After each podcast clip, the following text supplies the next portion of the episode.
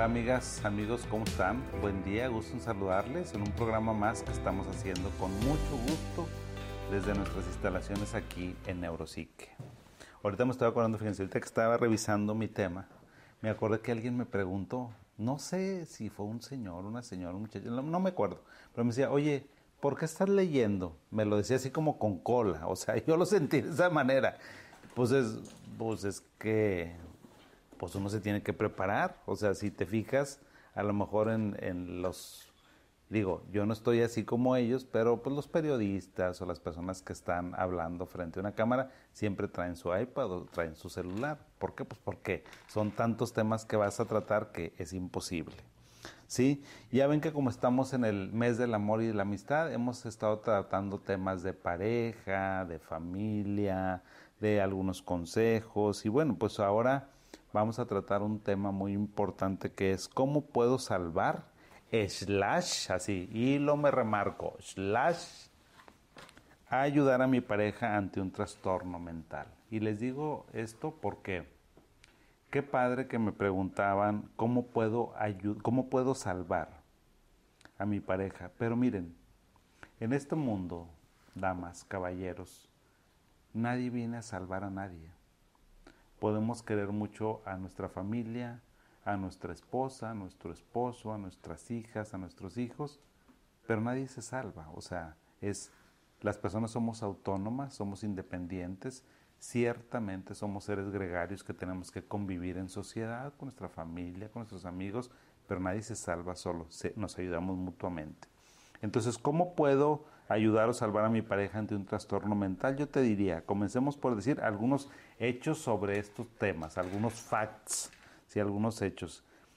Por ejemplo, que puede ser muy doloroso, muy difícil ver a un ser querido, a un ser que está luchando contra una enfermedad, pues eso es un hecho muy importante. El Instituto Nacional de Salud Mental de los Estados Unidos que le voy a pedir a mi productor que busque cuáles son las siglas para que los tengan ahí. Si ustedes quieren saber información verídica, eficaz, confiable y que te hable así como yo, o sea, que hable para el público, no para los especialistas, busca el Instituto Nacional de Salud Mental de los Estados Unidos. Está en español, también está en inglés y ahí claramente en su plataforma dice que de acuerdo a este instituto, de acuerdo a las escalas que a las encuestas que han hecho, uno de cada cinco adultos estadounidenses vive con una enfermedad mental. O sea, es súper frecuente la enfermedad mental. Otro hecho que les quiero decir es que las familias y seres queridos a menudo juegan un rol muy y muy importante en ayudar y en apoyar a los millones de personas que están con este problema. Así que es muy importante. Otro hecho, que lidiar con una enfermedad mental suele, eh, puede sonar como aterrador, muy difícil.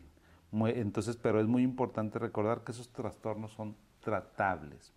Estas enfermedades, yo sé que a lo mejor escuchas esquizofrenia y te da miedo, escuchas depresión y te da miedo, pero casi siempre es porque no sabes sobre la enfermedad, porque la desconoces, no por la enfermedad en sí. Entonces, hay que ir eh, socializando estos problemas, hay que ir desmitificándolos, ¿sí? Que las personas diagnosticadas, otro hecho es que las personas diagnosticadas con una enfermedad mental pueden vivir vidas plenas y gratificantes como yo les había dicho, ¿sí? Y les decía, aunque la responsabilidad final de mi salud, de mi cuerpo, recae sobre mí, si tú eres mi esposo, si eres mi esposa, mi pareja, mi familia, yo esperaría que me ayudaras, no que me resolvieras, pero sí que me ayudaras. Entonces, cada persona es diferente también y varían mucho las situaciones. Entonces, les voy a indicar algunos consejos y aspectos a considerar cuando intentas ayudar a una persona. ¿Qué puedo hacer yo para ayudar, salvar a mi pareja o a alguien que tiene una enfermedad mental? Lo primero que tienes que hacer, punto número uno, Siéntete a gusto cuando hables sobre salud mental. ¿Sí? Uno de, ese es uno de los problemas más difíciles. Si tú ves que tu esposa está llorando, está llorando, tu novio, siéntete en confianza. Yo sé que te vas a sentir triste, pero dile, ¿por qué lloras? O sea, ¿qué, ¿qué, es lo que te está pasando? Es que me siento muy triste. A ver, cuéntame más. O sea, no te cierres. Si tú quieres ayudar a esa persona, ese es el primer punto, que te sientas a gusto cuando hables sobre salud mental, sobre lo que sea. Y es uno de los pasos más difíciles. ¿sí? Vamos a hablar con detalle, a ver, cuéntame. Cuéntame por qué te sientes, es que estoy llorando. ¿Y por qué estás llorando? Pues porque me siento mal. ¿Qué te pasa? Pues no sé, no te sé explicar, pero tengo miedo, me da mucha ansiedad y entonces ya tú vas enterándote. Eso es lo primero que debes hablar. Casi si tú tienes a tu pareja y ya hablas con apertura, con sinceridad, con confianza sobre lo que le está pasando, ya tienes arreglado el 60% del problema. Porque tu pareja va a sentir que tú no la estás juzgando, no lo estás juzgando, que estás poniéndole atención y que estás comprometido, comprometida con tratar de ayudarle. Entonces, eso es lo más importante. ¿sí? Eh, es posible que, que te preocupes, a lo mejor si hablas con detalle, tal vez te vaya a preocupar a ti tu capacidad para poder ayudar a esa persona. Pero mira, todos podemos ayudar. Nada más, si tú no sabes qué decir, nada más escucha, ¿sí? Eh, comienza expresando tu preocupación y tu voluntad de escuchar a la persona.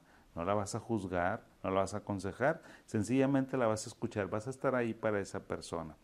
Asegúrale, asegúrale a ella de que tú te preocupas a ella o a él, de que te preocupas por él, por lo que está pasando no asumas, ¿sí? Eso es lo peor que tú puedes hacer, no asumas que sabes lo que la persona. Si le dices, oye, estás llorando seguramente porque se fue tu hijo, no asumas eso. Oye, estás enojado seguramente porque no pudiste dormir bien. No, hay que escuchar. Es muy fácil y es, es, caer en el lugar común, cómodo de que, ah, yo lo sé todo. No, no hagas eso, por favor. Pregúntale cómo puedes ayudar. ¿Sí? El punto número dos, si quieres ayudar a tu pareja, si quieres salvarla, es infórmate sobre la enfermedad. Si te dice que tiene depresión, que tiene ansiedad, que tiene ataques de pánico, que tiene trastorno bipolar, esquizofrenia, pues tienes que ver cuáles son los síntomas, cuáles son los posibles tratamientos y qué esperar o qué podrías ofrecer un mejor apoyo. O sea, obviamente que si tú te documentas, te informas sobre el padecimiento de tu pareja, pues vas a poder ayudarle muchísimo más, ¿sí? Entonces, las enfermedades, y debes de saber que te tienes que informar sobre el tema porque las enfermedades mentales no se ven. No se inflamó la panza, no tiene a lo mejor, no le duele la cabeza, o sea, realmente las enfermedades mentales no tienen esa representación corporal, por eso yo siempre les he dicho que es muy difícil poder identificar y entender a una persona cuando tiene depresión o ansiedad, porque no se ve, la persona se ve íntegra y dice, pues si no te pasa nada, fregados que no me pasa nada, si me siento mal. Entonces eh, hay que ser empáticos un poco con eso, ¿sí?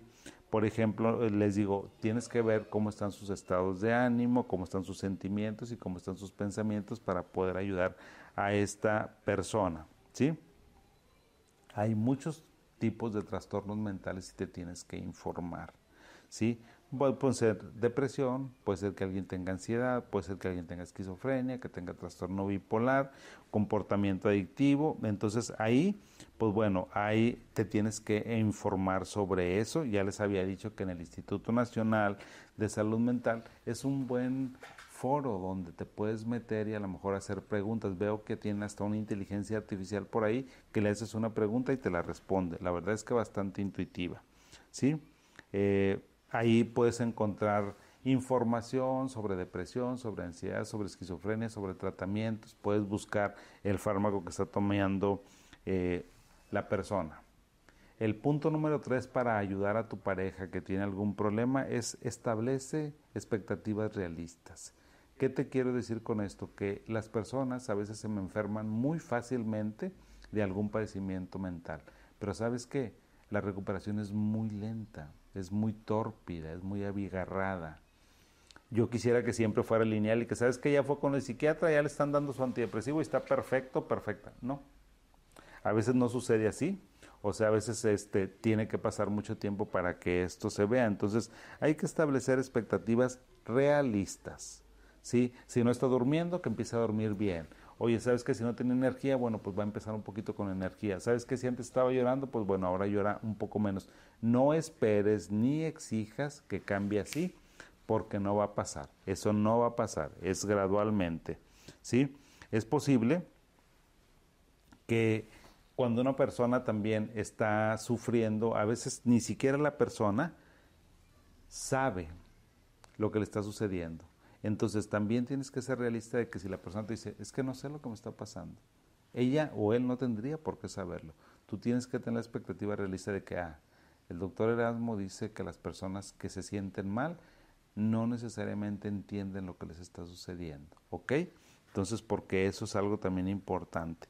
Punto número cuatro, ¿sí? Solicita apoyo para ti. Fíjate, es muy importante que ayudes a la persona, que estés ahí, que la escuches, que te informes, que la acompañes a sus tratamientos, que no la juzgues, que le des tiempo, o sea, que hagas todo eso. Pero sabes que también es importante que solicites apoyo para ti. ¿Cómo es eso? He tenido historias donde a veces el esposo, la esposa, el papá, la mamá se encargan absolutamente de la salud mental de otra persona y eso es terriblemente desgastante. Es súper desgastante, te la pasas muy mal, eh, no sabes cuándo, cuándo parar, te consumes muy fácilmente, tienes el síndrome del cuidador, tienes cansancio crónico, entonces necesitas pedir ayuda. ¿Para qué? para que se distribuya la responsabilidad, número uno. Otra cosa que también tienes que hacer, aparte de eso, ¿sí? aparte de, pedir que alguien te ayude, de no asumir tú toda la responsabilidad, es también para que trates de llevar una vida lo más normal, lo más ordinaria. Si antes ibas al gimnasio, trata de ir al gimnasio. Si antes ibas a caminar, trata de ir a caminar. Trata de que tu vida cotidiana frente a un problema mental de algún miembro de la familia lo mejor que podemos hacer es llevar una vida lo más ordinario que la llevábamos. Si te juntabas para el cafecito con el panecito en la tarde, vuélvelo a hacer, aunque la persona no esté bien. Eh, si los fines de semana hacías una carnita, vuélvelo a hacer. Si te gustaba tu jardín, vuélvelo a hacer. No te encierres, porque a veces, o sea, es, y recuerda lo que te dije, hay que ayudar pero tú no puedes salvar a tu pareja. O sea, si tu pareja tiene un problema mental, tiene que resolverlo y tú lo acompañas o la acompañas, pero no puedes resolver las situaciones por él mismo. O sea, él, él tiene que poner mucho de su parte, bastante para que pueda salir adelante de esta situación, ¿sí?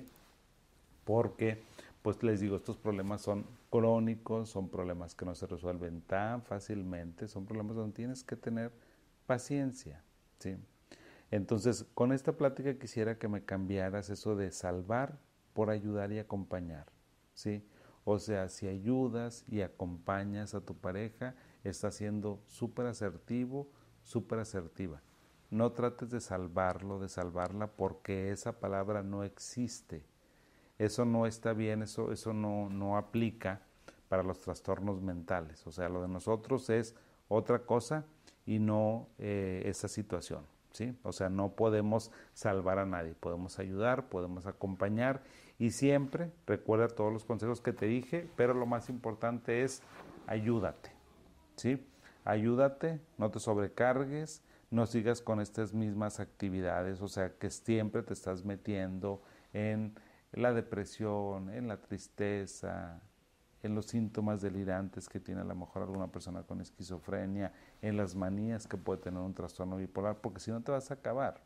O sea, tienes que distribuir esa tarea y hacer tú algunas cosas y otras puedes distribuirlas. Eso es lo que te quería comentar sobre esto, sobre cómo ayudar, cómo acompañar a nuestra pareja cuando tiene algún problema, pero sin que o sea, también te tienes que cuidar tú y también llega un momento, fíjate, a veces ahorita que estamos hablando en este mes del amor y la amistad, donde bueno, la pareja cuando está muy difícil la situación, pues hay que continuar nosotros adelante, hay que salir adelante sin eh, estar con, con estas personas. Muchas gracias y que estén muy bien. Bye y hasta la próxima.